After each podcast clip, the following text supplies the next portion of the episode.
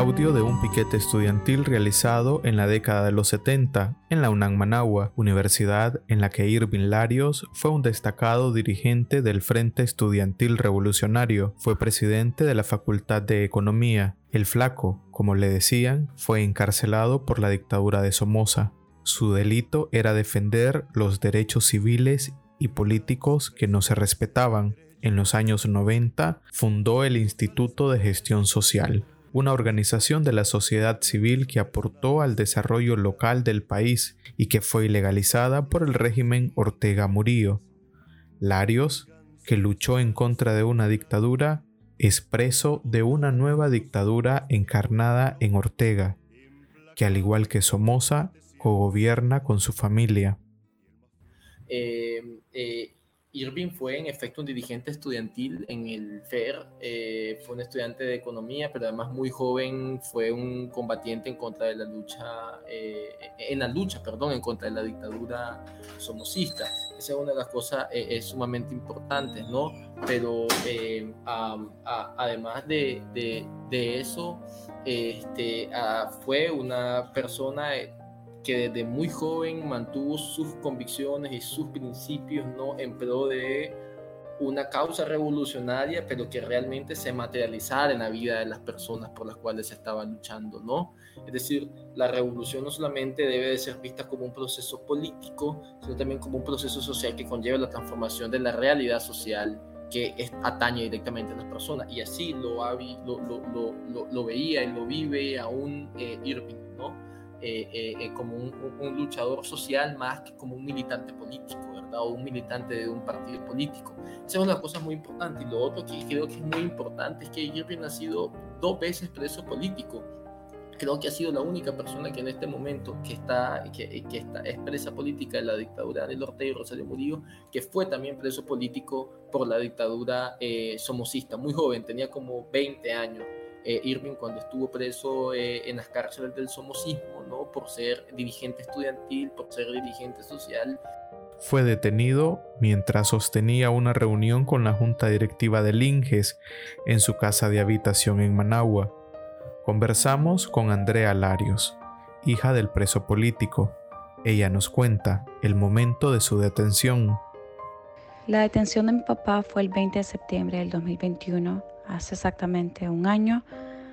Por la tarde, él estando en su casa, eh, llegó la policía del régimen Ortega Murillo y mientras estaba reunido con sus colegas de la ONG, em, entró la policía, eh, revisaron todo, se llevaron, equipos de la ONG y cosas personales, eh, computadoras, celulares, documentos, teléfonos.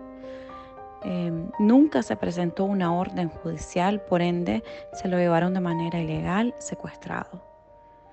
Hasta dos días después, sin saber nada, el Ministerio de Gobernación sacó un comunicado anunciando la detención de mi papá por el delito y eh, por el delito de atentado contra la soberanía nacional y estableciendo que pedían 90 días de prisión para investigar los hechos. Juan Diego Barberena, integrante de Construimos, una plataforma de la que Larios es parte, cuenta que el operativo fue dirigido por oficiales de la Dirección de Auxilio Judicial. De forma intempestiva llegaron eh, oficiales de la Dirección de Auxilio Judicial, eh, abrieron violentamente eh, las puertas de su casa sin mediar ningún tipo de palabra, sin presentar ninguna orden judicial de allanamiento y ninguna orden eh, de detención, lo esposaron y se lo llevaron, ¿verdad? Mientras eh, ejecutaba un allanamiento en su casa. En ese momento, eh, bueno, Irving es una persona hipertensa, además que ya tiene 64 años. En ese momento la presión se le subió eh, y bueno, tuvo eh, eh, una crisis en el momento de su detención, ¿no? Y fue colocado en una celda de castigo durante muchos meses, sin, una, sin tener acceso a vista al exterior, ¿verdad? Y inmediatamente, al igual que el resto de personas presas políticas, producto de los tratos eh, inhumanos y degradantes que hay en la dirección de auxilio judicial, este, eh, empezó a perder eh, mucho peso. Aislado en una celda de castigo, empernado y sin salir al sol, es parte de la tortura que vive junto a otras personas presas políticas. La alimentación que recibe va en contra de las recomendaciones médicas que tenía antes de ser detenido. Irving no conoce lo que es un chequeo médico desde que fue capturado. Está muy deteriorado, pesa apenas 136 libras, eh, ha perdido 42 libras desde que se lo llevaron preso.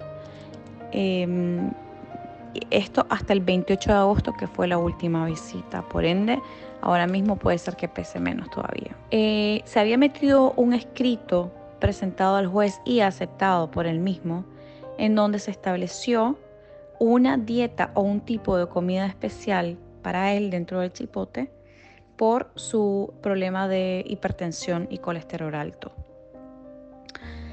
En la última visita nos comentó que no se está cumpliendo y que por lo contrario la calidad de la comida ha, ido a peor. Eh, les dan arroz con unos grandes frijoles casi los tres tiempos y em, le dan carne roja. O sea que está, le dan exactamente lo contraindicado a su problema de salud. Em, también quiero resaltar que, bueno, eh, le ha salido una pelota en el brazo desde hace tres meses y no se la han revisado. Eh, el brazo le duele, eh, le, duele cuando lo mueve y él hasta casi que ha rogado que por favor le hagan la revisión del brazo y todavía no han hecho absolutamente nada. A pesar de que recibe los medicamentos que le mandamos, su familia, para sus problemas de salud, no le hacen un chequeo sistemático de cómo está la presión. Y esto es importante. Eh, le hacen los chequeos solamente cuando él se siente mal. O sea, lamentablemente, eh, para los pacientes crónicos, adultos mayores eh, con condiciones críticas, no son atendidas. No hay una atención médica adecuada para estas personas en el chipote. Por lo tanto, les pone sus vidas en riesgo. Y quiero, quiero esto que no estoy exagerando, esto es real, esto pasa eh, con todos los presos políticos que tienen condiciones de salud delicadas. Mira, eh, eh, yo creo que acá es importante también tener claro de que la tortura, como también ya la jurisprudencia internacional lo ha establecido, no es una, no hay que verla como, aquel acto digamos, violento que genere eh, eh, eh, secuelas y lesiones físicas, ¿no? También la tortura es psicológica, sin duda, pero que también no necesariamente implica que te genere, que psicológicamente te generen daño por medio de grandes interrogatorios, que eso también es tortura, pero sino también ese régimen de aislamiento carcelario es tortura y se llama, y se ha llamar tortura blanca. y en ese sentido, bueno, como te decía, desde el momento en que fue eh, capturado, estuvo en aislamiento durante varios meses, estuvo en una celda que no tenía acceso al exterior, al exterior es decir, no, no tenía barrotes, una celda totalmente empernada que solo tenía un orificio para la comida y demás.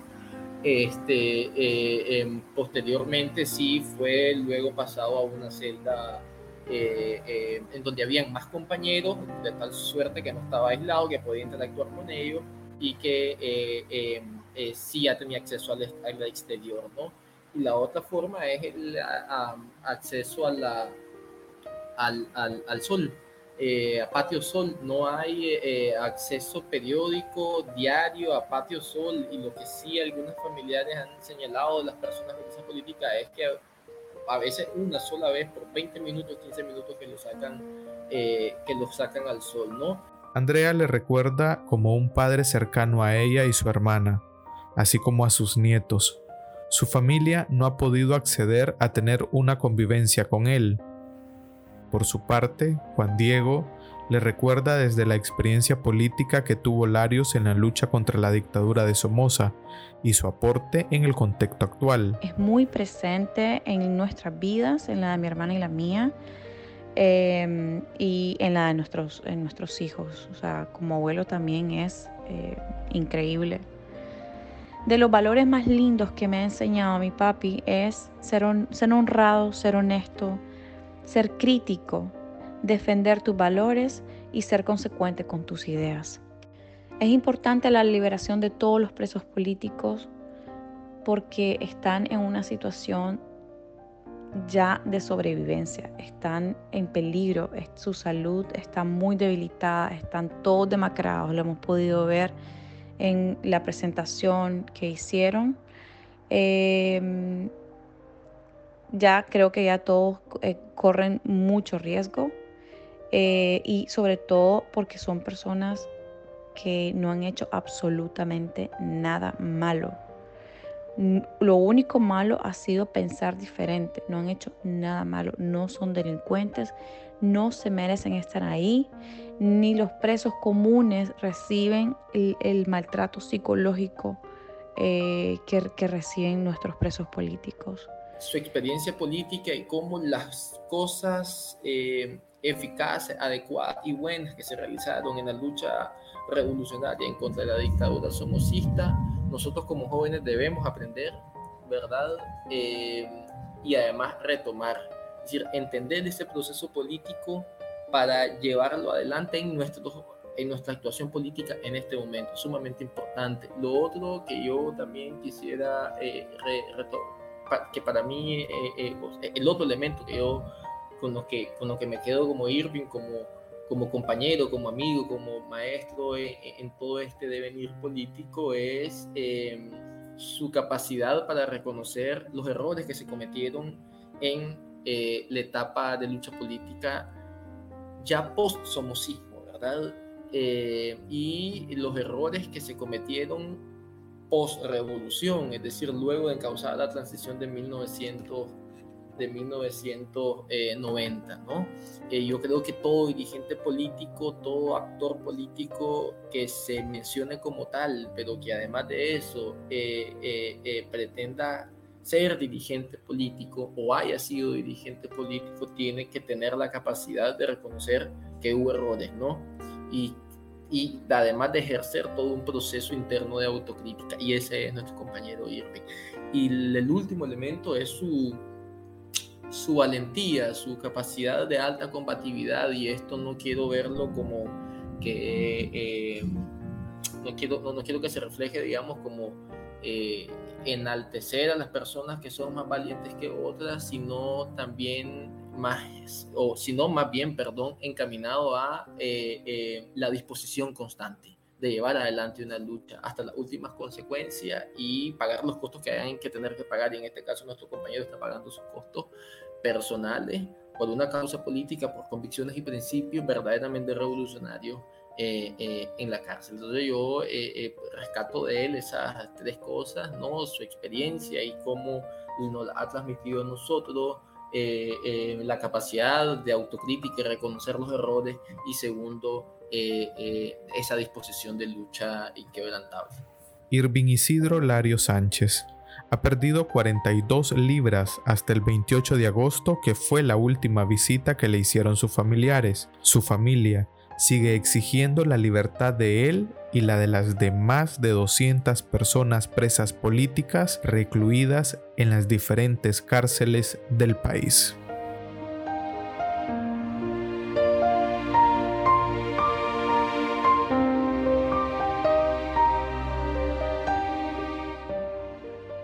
Producción de Agenda Propia Nicaragua. Visite www.agendapropianicaragua.press.